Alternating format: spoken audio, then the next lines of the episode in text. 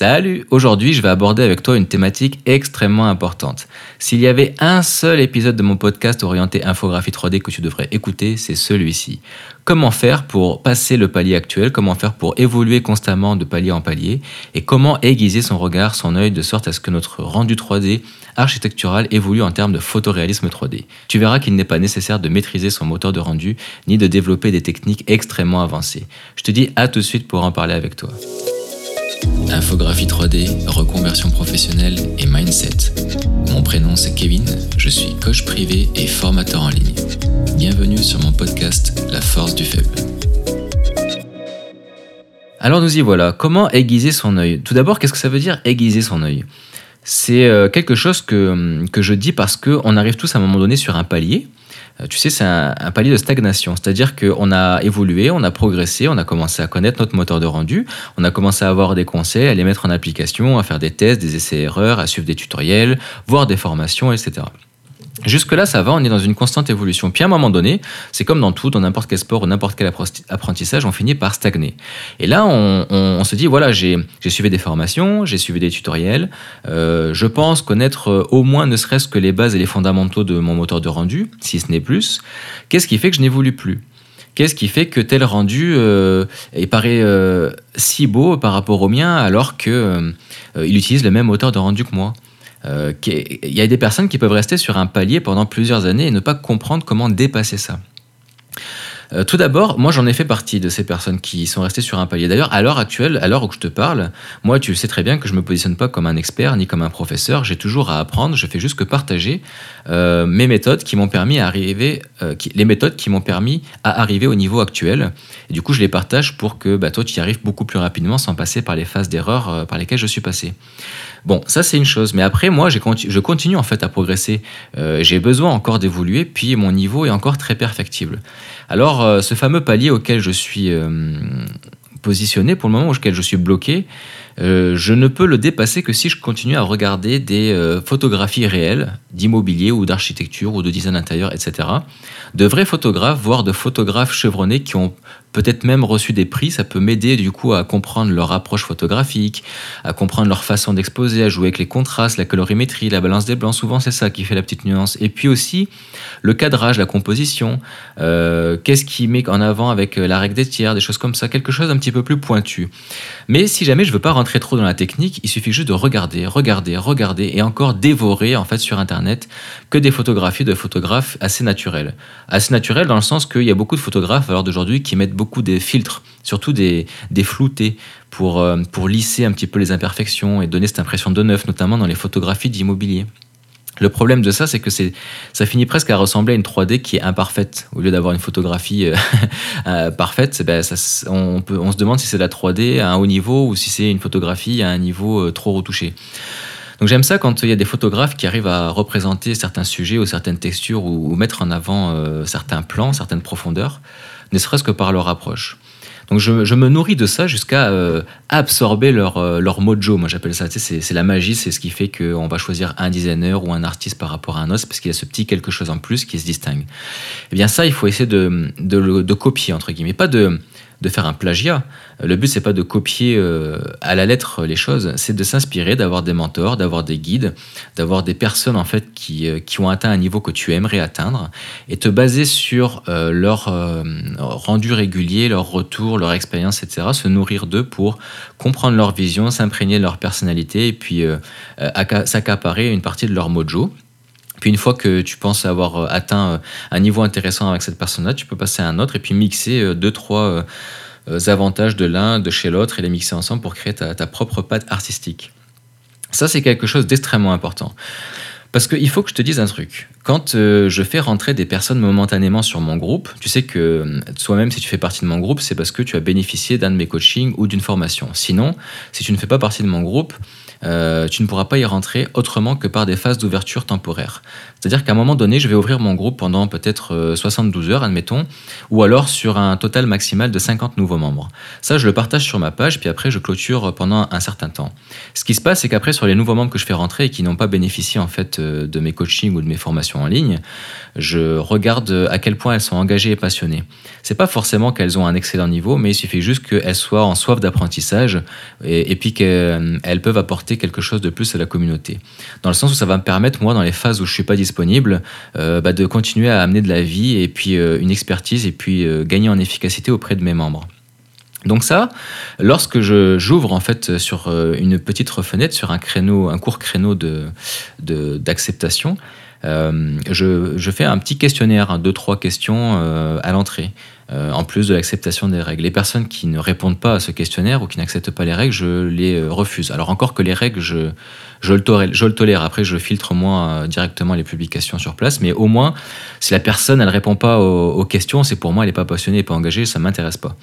Donc, dans, une des questions que je pose, c'est déjà quel, moteur de rendu elle va utiliser et aussi son niveau ça me permet aussi de voir les personnes à quel niveau ils pensent se situer, et, euh, et puis après, moi, de me faire un point de vue en fonction de leur publication.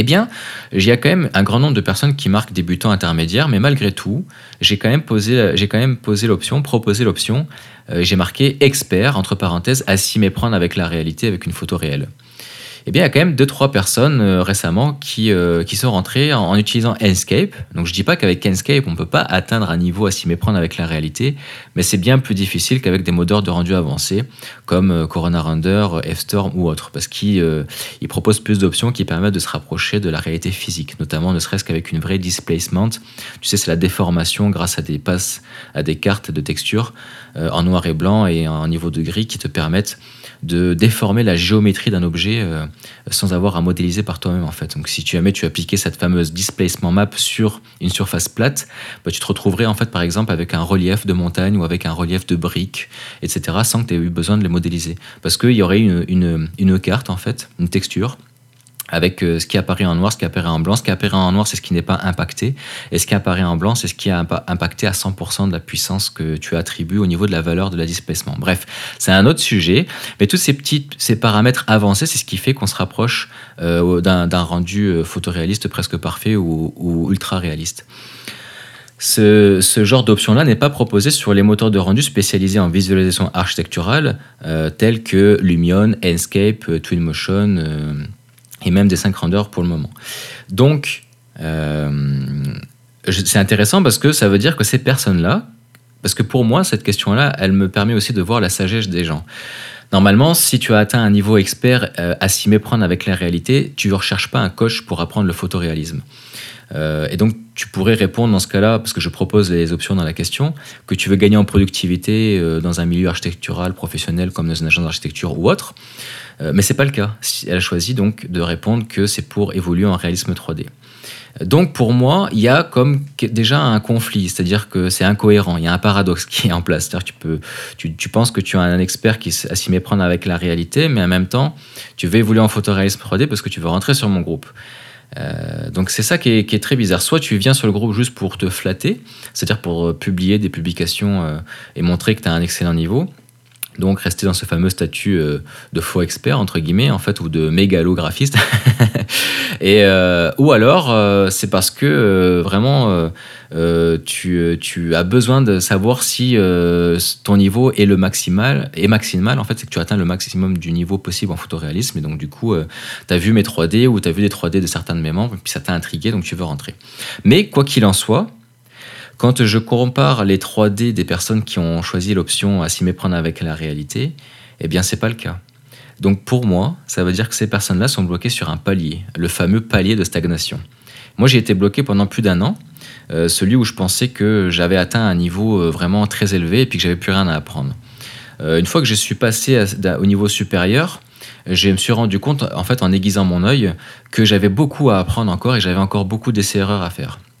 Donc à l'heure d'aujourd'hui, à l'heure à laquelle j'enregistre ce podcast, euh, malgré que j'ai un niveau qui est supérieur à la demande de la plupart de mes clients, qui, qui subvient en fait à, euh, à leurs besoins, j'estime que j'ai encore beaucoup à apprendre et euh, si jamais je veux évoluer constamment et puis continuer à être intransigeant envers moi-même, je me considère comme un niveau intermédiaire et plus. C'est-à-dire que je me situerai entre le niveau intermédiaire et le niveau avancé, on va dire expert entre guillemets, même si j'aime pas ce mot-là, mais on va dire spécialiste. Mais j'ai tellement encore à apprendre parce que, euh, comme je l'ai déjà dit plusieurs fois auparavant, euh, on a des Brésiliens, des Slovaques, des Ukrainiens, des Russes, des Polonais, etc., euh, etc., qui ont un niveau extrêmement avancé. Donc, c'est toujours intéressant de se baser soit sur des photographes chevronnés, réputés ou qui ont gagné des prix, soit avec des infographistes 3D spécialisés en architecture ou des architectes ou des agences, etc., qui ont un excellent niveau, qui créent un, gros engouement, une belle communauté, tout ça, pour s'imprégner un petit peu de leur leur petit mojo leur magie. Donc c'est ça en fait le meilleur conseil que je peux te donner. Puis c'est tout en fait, ça s'arrête là. T'as pas besoin de maîtriser ton moteur de rendu. Il suffit juste que tu connaisses les fondamentaux de l'éclairage, de la composition d'image, et puis que tu t'inspires en fait de photographies réelles, et puis que tu te nourrisses de ce qui se passe sur Internet dans ce milieu-là. Et à un moment donné, en fait, ça va devenir un standard pour toi. Tu, tu, tu verras que passer en dessous de ce seuil de qualité-là, tout de suite, ce sera, euh, sera pas euh, acceptable pour toi, et euh, tu verras automatiquement que tes 3D, à l'heure actuelle, ne ressemble pas aux photos des mentors que tu cibles. Donc euh, ça va te permettre d'être plus critique, de prendre un sagesse, de prendre un pas de recul, mais pour ça il faut le conscientiser. Et donc euh, l'objectif de cet épisode-là, c'est de te faire conscientiser. Est-ce que tu penses réellement que ta 3D a atteint un palier extrême et que tu n'es plus capable d'évoluer? Moi, je pense que si jamais tu suis mon podcast à l'heure d'aujourd'hui, si même tu veux me suivre en tant que coach ou que tu veux rentrer dans mon groupe, c'est que tu sais que tu as à apprendre. Et donc, dans ce cas-là, en fait, je t'accueille les bras ouverts et la bienvenue ou le bienvenu. Et, euh, et, puis, on va avoir beaucoup de choses à, à faire ensemble pour que tu évolues, à te partager. Ça va être constructif. Mais si jamais toi tu penses que finalement, tu, euh, tu prends la chose sur la défensive, c'est ce que je suis en train d'expliquer, euh, tu es resté bloqué sur le mot faux expert et puis que tu, tu te sens euh, blessé dans ta fierté ou autre, euh, déjà c'est parce que tu as une mauvaise approche. Il faut vraiment prendre un, pas de recul et, et puis gagner en humilité. parce que je te le dis franchement, à l'heure d'aujourd'hui, je n'ai encore pas vu une seule personne euh, qui fait des, images photographiques où je ne suis pas capable de les distinguer avec la réalité. Il y a des fois j'ai des doutes, ça me prend peut-être 15 minutes. Ça prouve que mon œil n'est pas assez aiguisé, c'est-à-dire que cette personne-là a un niveau nettement supérieur au moins. Mais à force d'observation, je finis par toujours trouver un défaut. Je pense qu'en 3D, on est capable de faire un 3D une 3D parfaite. Mais euh, c'est très difficile aussi parce que, euh, comme une fois, c'est de la création entre guillemets euh, artistique, ça peut être une forme d'art, donc ça peut être sujet à interprétation. Mais en règle générale, pour la, la, majorité des personnes, je veux dire, arriver à un certain niveau, même si le rendu est pas parfait pour les personnes chevronnées qui sont capables de voir les défauts, en fait, on a quand même carrément atteint le but de, tromper la majeure partie des gens avec, avec la réalité. Puis ça permet donc, en plus d'une approche artistique, en plus d'une demande client, et puis d'un côté poétique sur euh, l'environnement et l'ambiance qu'on génère, de proposer un service euh, au top en fait. Donc moi, c'est ça que je cible. Donc dans cette optique-là, je continue encore à essayer de faire des thèses, des essais-erreurs, à évoluer. Les personnes qui veulent atteindre mon niveau, bah, je leur explique comment faire euh, plus rapidement que moi parce que du coup ils passeront pas par toutes les phases d'échec par lesquelles je suis passé et je leur partage ma méthode. Mais moi en parallèlement à ça je continue à me former puis à regarder des, des, personnes qui ont un niveau supérieur à moi puis ça faut toujours le garder en mémoire. Euh, et, à un moment donné, tu vas arriver à un niveau de réalisme tellement avancé que ce sera plus le réalisme qu'il faudra travailler. Ce sera peut-être euh, la composition d'image ou peut-être changer un petit peu l'ambiance que tu mets à tes 3D, la façon dont tu gères la colorimétrie, tout ça. Il y aura toujours quelque chose à moduler au même titre que je pense qu'un artiste euh, se recherche pendant plusieurs années puis il finit toujours par améliorer ou perfectionner ou changer les techniques de son art. Donc, je pense qu'il faut le voir comme ça. Il ne faut pas se dire, ça y est, maintenant je suis hot. Tu peux te dire, ok, le palier que j'ai atteint n'est pas le meilleur et ça suffit pour ma clientèle, et puis ça, c'est tout à fait correct. Euh, et puis ça peut suffire pour bien des demandes. Et puis après, à un moment donné, tu te dis, bon, ben là, il va falloir que je passe au niveau au-dessus, bah, tu pourras reprendre progressivement. Mais il faut toujours être conscient que tu n'as pas atteint le graal ultime du photoréalisme. Et si, admettons, tu l'as atteint, il y aura toujours quelque chose à travailler sur, sur tes images ou à changer pour essayer de, de voir euh, si tu es dans les tendances, euh, si, euh, si tu n'as pas des choses à améliorer d'un point de vue d'approche photographique ou autre. Voilà, voilà. Écoute, si euh, tu n'as jamais euh, découvert ma chaîne de podcast à part ça, depuis cet épisode, je t'invite vraiment à me laisser des étoiles. Donc les étoiles sont en rapport à, mon podcast général hein, et, pas, et, non pas à l'épisode en question. Donc une fois que tu l'as fait une fois, en fait, tu n'as plus besoin de le refaire pour les autres épisodes. C'est valable pour l'ensemble de mon podcast. Et puis ça m'aidera beaucoup à gagner euh, en visibilité et notamment à améliorer en fait mes propositions dans les résultats de recherche de l'algorithme de, de l'émission radio. Et puis voilà, et puis je te dis à la prochaine. Salut